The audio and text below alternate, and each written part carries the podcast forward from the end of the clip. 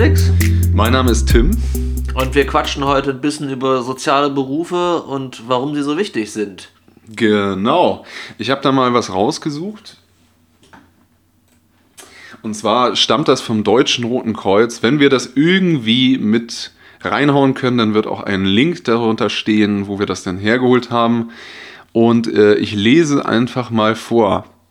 Also, es geht äh, darum, Männer in sozialen Berufen. Und hier äh, steht unter anderem, Pflegeberufe werden für Männer zunehmend attraktiver, aber noch immer ist dieser Berufsbereich fest in weiblicher Hand.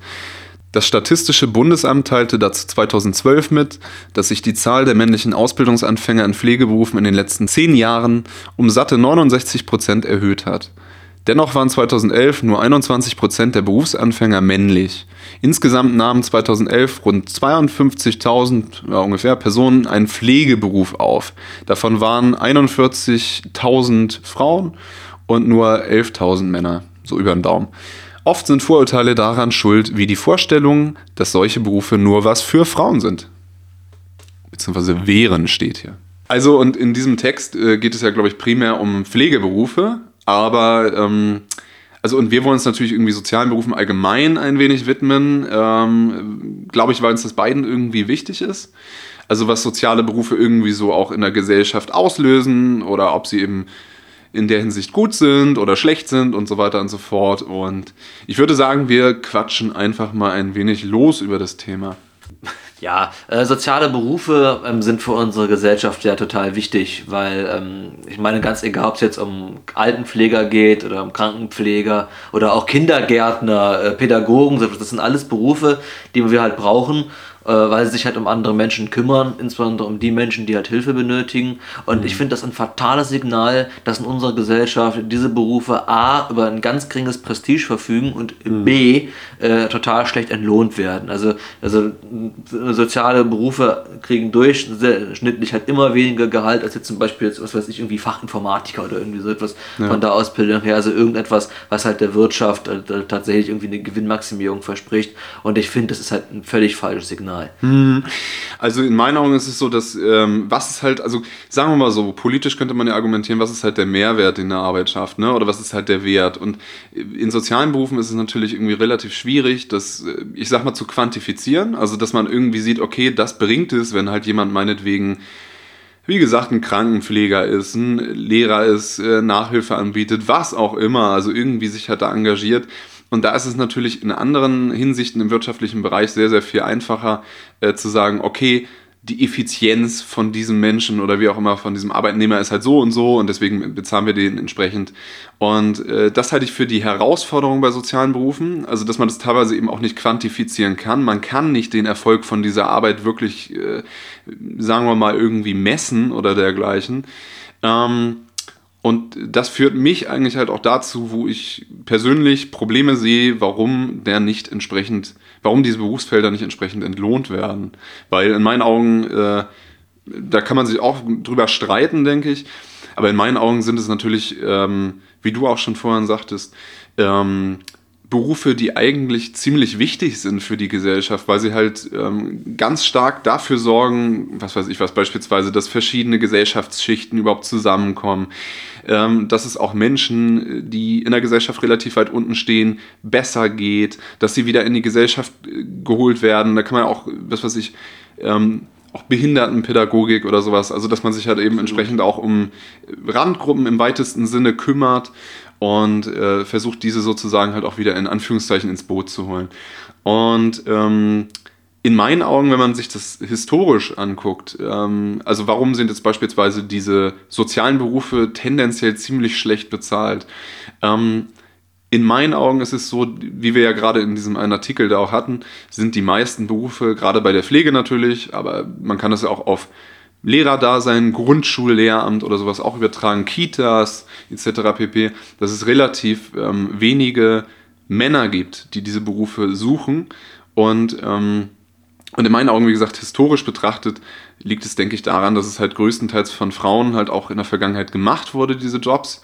Und äh, es dadurch halt auch keine entsprechende, ich sag mal, Lobby oder Gewerkschaft oder dergleichen gab, die sich halt dafür eingesetzt hat, dass äh, diese Berufe entsprechend bezahlt werden. Und für mich ist, bleibt die Frage offen, warum sich das eigentlich immer noch nicht geändert hat und warum das auch überhaupt gar nicht gesehen wird. Also warum man da im Prinzip immer noch sagt, nein, die sollen eigentlich auch gar nicht so irre viel Geld verdienen. Das sind nicht die, die meinetwegen jetzt einen Mehrwert schaffen oder dergleichen. Genau, also mit dieser historischen Perspektive hast du sicherlich recht, weil ähm, letztendlich das, das, das, das, das fußt ja auch auf der äh, schon alten feministischen Debatte, dass ähm, Frauen halt nach wie vor viel weniger Geld verdienen als Männer in, de, in den meisten Branchen und Bereichen. Und ähm, soziale Arbeitsfelder sind halt per se eher für Frauen, sprich mit einem geringen Lohn äh, äh, assoziiert und verknüpft. Und der wird dann eben auch etwas angepasst an die Männer bezahlt. So, ne? Aber ich glaube, eine der Hauptproblematiken ist, dass eben die Herausforderung ist, dass ähm, soziale Berufe eben nicht nach einem quantifizierenden äh, Erfolgsmuster bewertet werden sollen. Faktisch ist es aber so, dass es genauso getan wird. Pflegeberufe, Sozialberufe, Sozialarbeiter, generell die Bank weg, wird äh, äh, nach einem ja, quantifizierenden, gewinnmaximierenden Aspekt beurteilt und bewertet und dementsprechend auch entlohnt, weil das eben nicht äh, äh eine so, ja, ich sag's jetzt mal, wirtschaftsstarke, finanzstarke äh, äh, ja, Branche einfach ist. Und ähm, dann ist es natürlich auch so, was soll ich sagen, mhm. dass ähm, ja, und damit gebe ich weiter. damit erteile ich das Wort an. Ähm, ja, also was, was mir auch noch zu dem, äh, zu dem Thema einfällt, ist, es gibt ja natürlich auch viele ähm, kirchliche Träger, ne? Und es gibt auch in diesem, im sozialen Bereich natürlich eine Menge an Ehrenamt, was ich halt auch in gewisser Hinsicht, muss ich sagen, fatal finde. Weil ich denke, ja, es ist schön und gut, wenn sich Menschen freiwillig ähm, dafür entscheiden, meinetwegen anderen Menschen zu helfen und dergleichen. Auf der anderen Seite ist es so, dass diese Arbeit aber in gewisser Hinsicht halt nicht gewertschätzt wird und dass es halt eigentlich auch wenige Anreize gibt, beispielsweise auch für Männer, ähm, kann man auch verschiedene äh, Annahmen treffen, warum das so ist. Also meinetwegen vielleicht, weil Männer immer noch das Gefühl haben, sie müssen doch dann irgendwie für die Familie relativ viel Geld verdienen und so und dann das Gefühl haben, okay, um mich abzusichern, gehe ich mit Sicherheit nicht in diese Berufsfelder. In meinen Augen wird es immer noch ein, ein triftiger Grund sein, warum man sich halt auch gegen eine, in Anführungszeichen, Karriere in diesem Bereich entscheidet. Was ich aber wirklich schade finde, weil im Endeffekt ähm, dort in diesen Bereichen kannst du eben Menschen doch direkt weiterhelfen und und es gibt dir eben auch was zurück. Und das ist halt etwas, ähm, ja, da könnte man so klischeehaft sagen, das lässt sich halt mit keinem Geld aufwiegen oder dergleichen. Aber ich würde trotzdem sagen, es wäre trotzdem schön, wenn die Menschen, die das schon machen und die sich freiwillig sozusagen dazu bereit erklären, dann auch entsprechend entlohnt werden. Eigentlich ist es in meinen Augen unumgänglich, dass sich daran was verändert. Letztendlich ist es ja so, die Tendenzen, die wir haben, sind eher ins Gegenteil laufend, dass halt äh, noch weiter Kosten eingespart werden sollen das hat auch was mit, mit, teilweise zum Beispiel in den Krankenhäusern die Privatisierung, das hat vielfach auch halt einfach mit der Privatisierung verschiedener Bereiche und, und auch gerade in den sozialen Heimen und Krankenhäuser etc. zu tun, wo halt einfach geguckt wird, wo man Kosten einsparen kann und äh, Ärzte müssen entsprechend bezahlt werden, weil die halt einfach die entsprechende Lobby und halt auch die entsprechende ja, ähm, ja, die, die Schwere, also, also, also Wirkkraft halt einfach haben in, in einem gesellschaftlichen Diskurs. Das haben halt Krankenpfleger zum Beispiel nicht. Und äh, deswegen kann man dort halt einfach besser einsparen, so und deswegen wird das gemacht.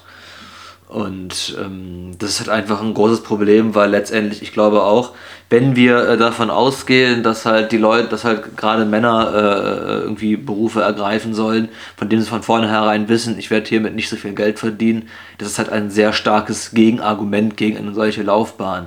Und gleichzeitig ist es halt auch so, man kann natürlich schon auch so ein bisschen in die Geschlechtsunterschiede hinein argumentieren. Also ähm, äh, man kann natürlich der, die Auffassung vertreten, es gibt überhaupt keine Unterschiede biologischer Natur zwischen Mann und Frau. Ich persönlich glaube schon, dass halt durch die höhere Empathiefähigkeit, die viele Frauen mitbringen, diese Frauen halt auch die Frauen halt tatsächlich im, im, im großen Durchschnitt eher äh, prädestiniert bzw. interessiert sind für soziale Berufe als viele Männer, die einfach nicht über dieselben Empathiefähigkeiten und soziale, e, emotionale Intelligenz, das wollte ich sagen, hm. verfügen wie Frauen. Hm, hm, hm. Auf jeden Fall. Also ich meine, so ich würde auch nochmal zu ergänzen mit diesen äh, Geschlechtsunterschieden. Ich glaube, das ist ja auch was, was von äh, vielen Leuten, die da sehr sozialkonstruktivistisch, würde man sagen, also sozial, um das mal kurz zu erläutern, so aus unserer Perspektive, äh, sozialkonstruktivistisch würde ich so damit übersetzen, dass man sagt, okay, die Umwelt prägt dich. Also sprich, die Umwelt gibt dir im Prinzip vor, wer du bist, wenn du halt meinetwegen Mann bist oder eine Frau bist oder was weiß ich und dass du sozusagen darüber halt auch deine Interessen und äh, somit halt auch deine Karriereplanung und so weiter und so fort halt ähm, laufen lässt. Mm, und ich glaube sozusagen, dass auch die, die schärfsten Vertreter zwar sagen, ja, natürlich, biologisch gibt es Unterschiede, also meinetwegen, wie Frauen kriegen Kinder, also können Kinder kriegen, Männer eben nicht oder was weiß ich was. Aber ähm, die generelle Debatte da sozusagen bei diesem sozialkonstruktivistischen ist ja, okay, wie groß ist aber der Einfluss und wie groß ist der Einfluss, den du sozusagen darüber ausübst und aussendest und so weiter und so fort. Und das äh, halte ich auf jeden Fall auch immer noch für sehr diskutabel, wie doll das ist. Und ich würde auch behaupten, da ist vom wissenschaftlichen Standpunkt her eigentlich immer noch nicht wirklich klar, wie, wie groß das ist. Und wie gesagt, da gehen die Meinungen auch sehr, sehr auseinander. Ähm, ob eben diese Unterschiede meinetwegen biologisch sind, ob es biologisch sozusagen determiniert, würde man sagen, also festgelegt ist, ähm, dass meinetwegen Männer halt eher in technische Berufe gehen, was weiß ich, Ingenieur ähm, oder was auch immer, und Frauen dann meinetwegen eher, was weiß ich, was in Pflegeberufe, in Berufen, äh, in Berufe, wo sie genau, wo sie mit Menschen umgehen, etc. pp. Und ähm, da gibt es dann aber auch ein interessantes Statement in gewisser Hinsicht ähm, in Schweden beispielsweise. ah, okay, nee, du kannst es auch gerne erzählen. Schieß los. Ähm, ja, zu, zu, zu, dem Thema, also es hat ja einige Studien gegeben äh, in Schweden. Mhm. Äh, wo, ähm, also wo, wo Säuglinge direkt nach der Geburt, also Babys, äh, ähm, man geguckt hat, äh, worauf die sich fixieren. Ob die sich jetzt auf einen technischen Gegenstand fixieren, auf das Gesicht der Mutter oder generell auf das Gesicht eines Menschen. Und ähm, hat da die Unterscheidung halt festgestellt in dieser einen Studie, Quelle hier, Link bitte da, dass äh, die, ähm, die, ähm, Jüng die, die, die Jungen, also die, die männlichen Babys, hm. äh, sich eher auf den, den technischen Gegenstand fokussiert hat, also viel eher, als es jetzt ein weibliches Baby gemacht hat. Hm. Also ein junges Mädchen, ein, ein, wie auch immer man das jetzt sagen soll. Und halt andersherum genauso, dass das halt da hm. durchaus, also die Erkenntnisse, die in dieser Studie gemacht worden sind, widersprechen halt dem Ansatz, dass es als, allein sozialkonstruktivistisch, also allein äh, durch, die, durch die Umwelteinflüsse in den, in den späteren Jahren Jahren halt dieses äh, Geschlechterklischee entsteht. Und dass das mhm. durchaus auch in der, in, in, im Erbmaterial, in der genetischen Veranlagung, in der Biologie des Menschen einfach verankert ist. Mhm. Ich kann da noch zu noch ergänzen, ähm, also ich glaube, diese Studie, von der du sprichst, ich glaube, die ist von dem äh, Bruder, oder war das ein Cousin? Ich muss, wir müssen es nochmal recherchieren, aber auf jeden Fall ähm, von dem, der äh, Borat und so weiter gemacht hat, hier Cohen da, ähm, Ali G ehemals, also dieser Schauspieler im weitesten Sinne. Und wie gesagt, ich glaube, sein Bruder war das, ähm, der ähm, forscht zu dem, auf dem Gebiet. Und diese Studie ist, glaube ich, von ihm. Die kam halt auch in dem äh, Gender-Paradoxon vor. Und im Prinzip beziehen wir uns, glaube ich, darauf. Genau, das werden wir unten auch nochmal verlinken. Ähm, ist, glaube ich, auf jeden Fall eine, eine sehr diskutable und interessante äh, Dokumentation äh, im weitesten Sinne. Übrigens auch von einem Soziologen gemacht, interessanterweise, der das aber so auf so eine Comedy-Schiene zieht, was ich ziemlich interessant finde. Ähm, ich wollte aber auf was ganz anderes hinaus, und zwar in Schweden ähm, ist ja die Gleichheit relativ hoch. Also was weiß ich was, dass die Berufe eigentlich alle relativ gut entlohnt werden. Also die, die sagen wir mal so, die Voraussetzungen in Skandinavien, aber halt auch in Schweden sind äh, tendenziell ziemlich gut dahingehend, dass du dir eigentlich frei deinen Arbeitsplatz aussuchen kannst. Und äh, das Spannende, was sozusagen dabei aber jetzt über die Jahre eigentlich rausgekommen ist, dass halt ähm, sozusagen die Menschen halt in die Klischeeberufe gehen. Also dass sozusagen Männer dann halt irgendwie, war das irgendwie 18 zu 1 oder sowas, auf jeden Fall in Ingenieurberufen landen. Also was weiß ich, auf 18 Männer kommt eine Frau und das halt irgendwie in sozialen Berufen das tendenziell eher andersrum ist. Und was weiß ich, wie gesagt, Krankenschwester oder Krankenpfleger, Pflegerin, wie auch immer. Und ähm, dass sich da eigentlich irgendwie diese Diskrepanz auftut, also dieser, dieser Widerspruch in gewisser Hinsicht, wenn die Leute sozusagen relativ frei wählen können, was sie machen wollen, dass sie sich dann eigentlich wieder genau dafür entscheiden. Und das ist halt sozusagen was ein bisschen diesem sozialkonstruktivistischen Argument, also diesem Argument, okay, die, die Umwelt beeinflusst uns und deswegen machen wir das, halt tendenziell entgegensteht und dem eigentlich auch äh, das dem widerspricht. Ja. Es ist ja auch sicherlich eine Frage, die man mal von der historischen Perspektive aus betrachten muss. Also ähm, gerade wenn du jetzt das Thema Krankenschwester ansprichst, äh, im, im 19. Jahrhundert die, die, die, die, die, die Schwestern, die, die, die Schwestern, die halt die, die, die, die Verwundetenversorgung übernommen haben. Das ist im Grunde genommen, kommt das ja aus dem preußischen Militärwesen zum Beispiel und auch aus anderen äh, äh Militärwesenbereichen also Armeen, äh, waren es halt über Jahrzehnte und Jahrhunderte hinweg immer die Frauen, die dafür prädestiniert gewesen sind, eben auch wegen den Geschlechterbildern. Und das ist halt eine, das ist halt eine Dimension, die sich halt, denke ich, sehr, sehr tief in unserer Gesellschaft und eben vielleicht sogar in, in, in, in die Veranlagung dann selber hineingegeben hat. Weil wenn jetzt, wenn jetzt äh, äh, das Generationen zurückverfolgt werden kann und es immer so gewesen ist, dass die Frauen eher eben die sozialen Berufe gemacht haben als die Männer, dann, äh, oder, oder, tatsächlich die, diese pflegenden Berufe, dann, hat, dann, dann drückt sich das eben auch in der, in der Gegenwart und den kommenden Generationen aus. Aber eine andere, eine andere Perspektive, die daran eben auch so interessant ist, noch haben wir auch nicht die Situation, dass halt Pflege- und soziale Berufe wirklich äh, belohnt werden, auch mit gesellschaftlichem Prestige. Hm. Ein Mann, hm. der jetzt einen, einen guten Beruf ich spreche schon von gutem Beruf. Da kann man sehen,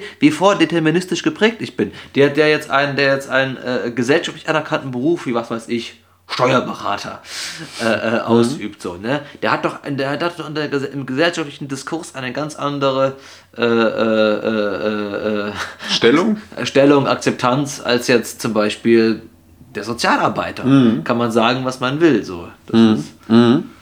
Definitiv. Ähm, ich wollte auch noch ergänzen, also ich glaube, was du so meintest mit, ähm, dass sich sozusagen sowas genetisch dann in der nächsten Generation oder wie auch immer ähm, auswirkt, das ist ja so dieses Thema mit der Epigenetik. Ne? Also dass sozusagen Dinge, die aus der Umwelt kommen, dann in die Genetik reingehen. Da gibt es ja auch ich glaube, das war auch aus dem Gender-Paradoxon, ehrlich gesagt. Ähm, interessante Quelle. da gab es, glaube ich, auch diesen Fall ähm, mit den ähm, mit den, genau, in, ich glaube in Holland oder in Belgien, ich bin mir gerade nicht ganz sicher, auf, einem, auf jeden Fall in einem von diesen kleinen Staaten, ähm, dass es damals halt in einer, im Weltkrieg sozusagen äh, die Lebensmittel von da aus weggezogen wurden und also das, ich glaube von den Nazis entsprechend, in Anführungszeichen, und ähm, dass dort die, ähm, sag mal schnell, dass dort genau die Kinder, die sozusagen zu dem Zeitpunkt, ich sag jetzt mal, in den, in den Bäuchen der Mütter waren, ähm, dass die eine ganz besondere Situation vorfanden. Und zwar, es gab so gut wie gar kein, äh, keine Nahrungsmittel zu der Zeit. Also das heißt sozusagen, der Organismus musste sich darauf einstellen, mit ziemlich wenig zurechtzukommen.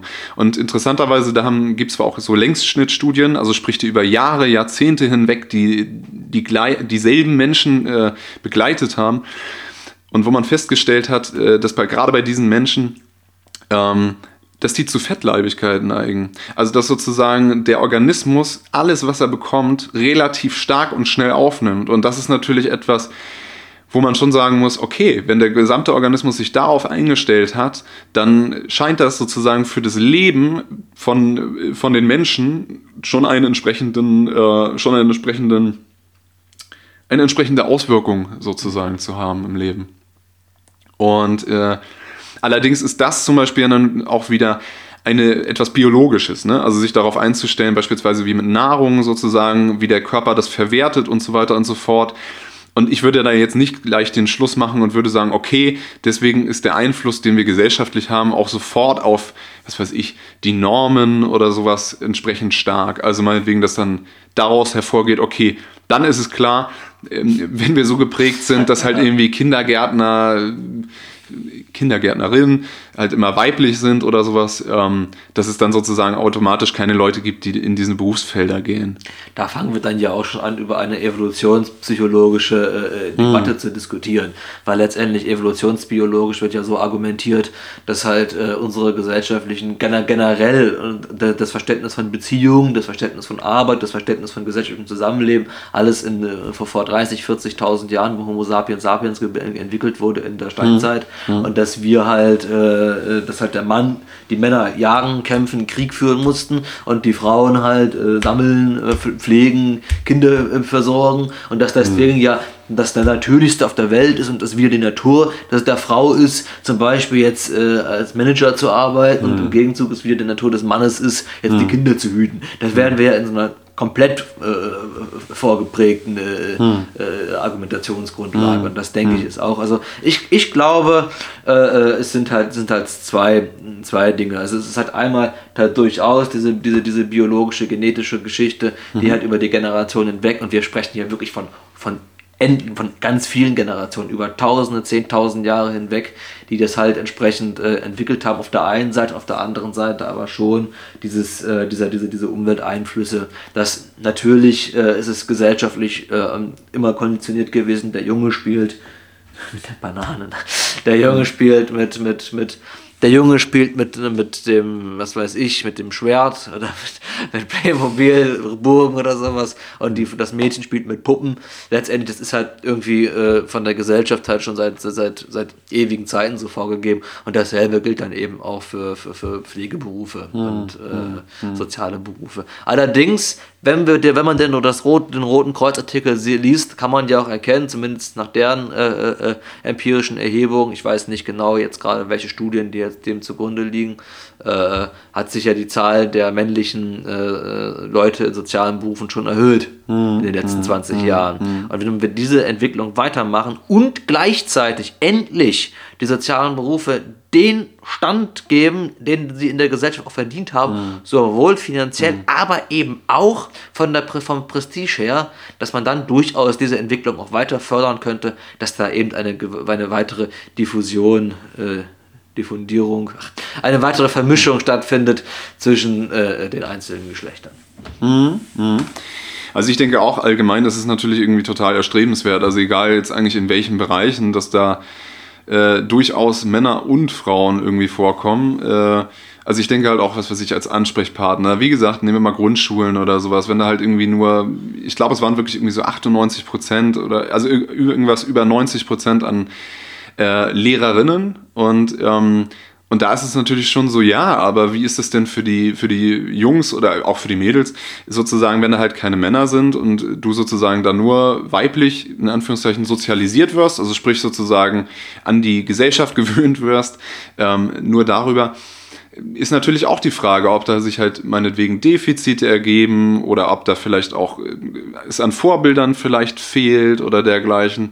Also wie gesagt, ich finde, was ich aber auch für mich, wie gesagt, generell festhalten würde, ist es sinnvoll, dass halt in diesen sozialen Berufen sowohl Männer als auch Frauen sind. Ich wäre keiner, der jetzt für Quoten irgendwie wäre oder so, dass ich sagen würde, ey, da muss doch eine Quote her oder sowas.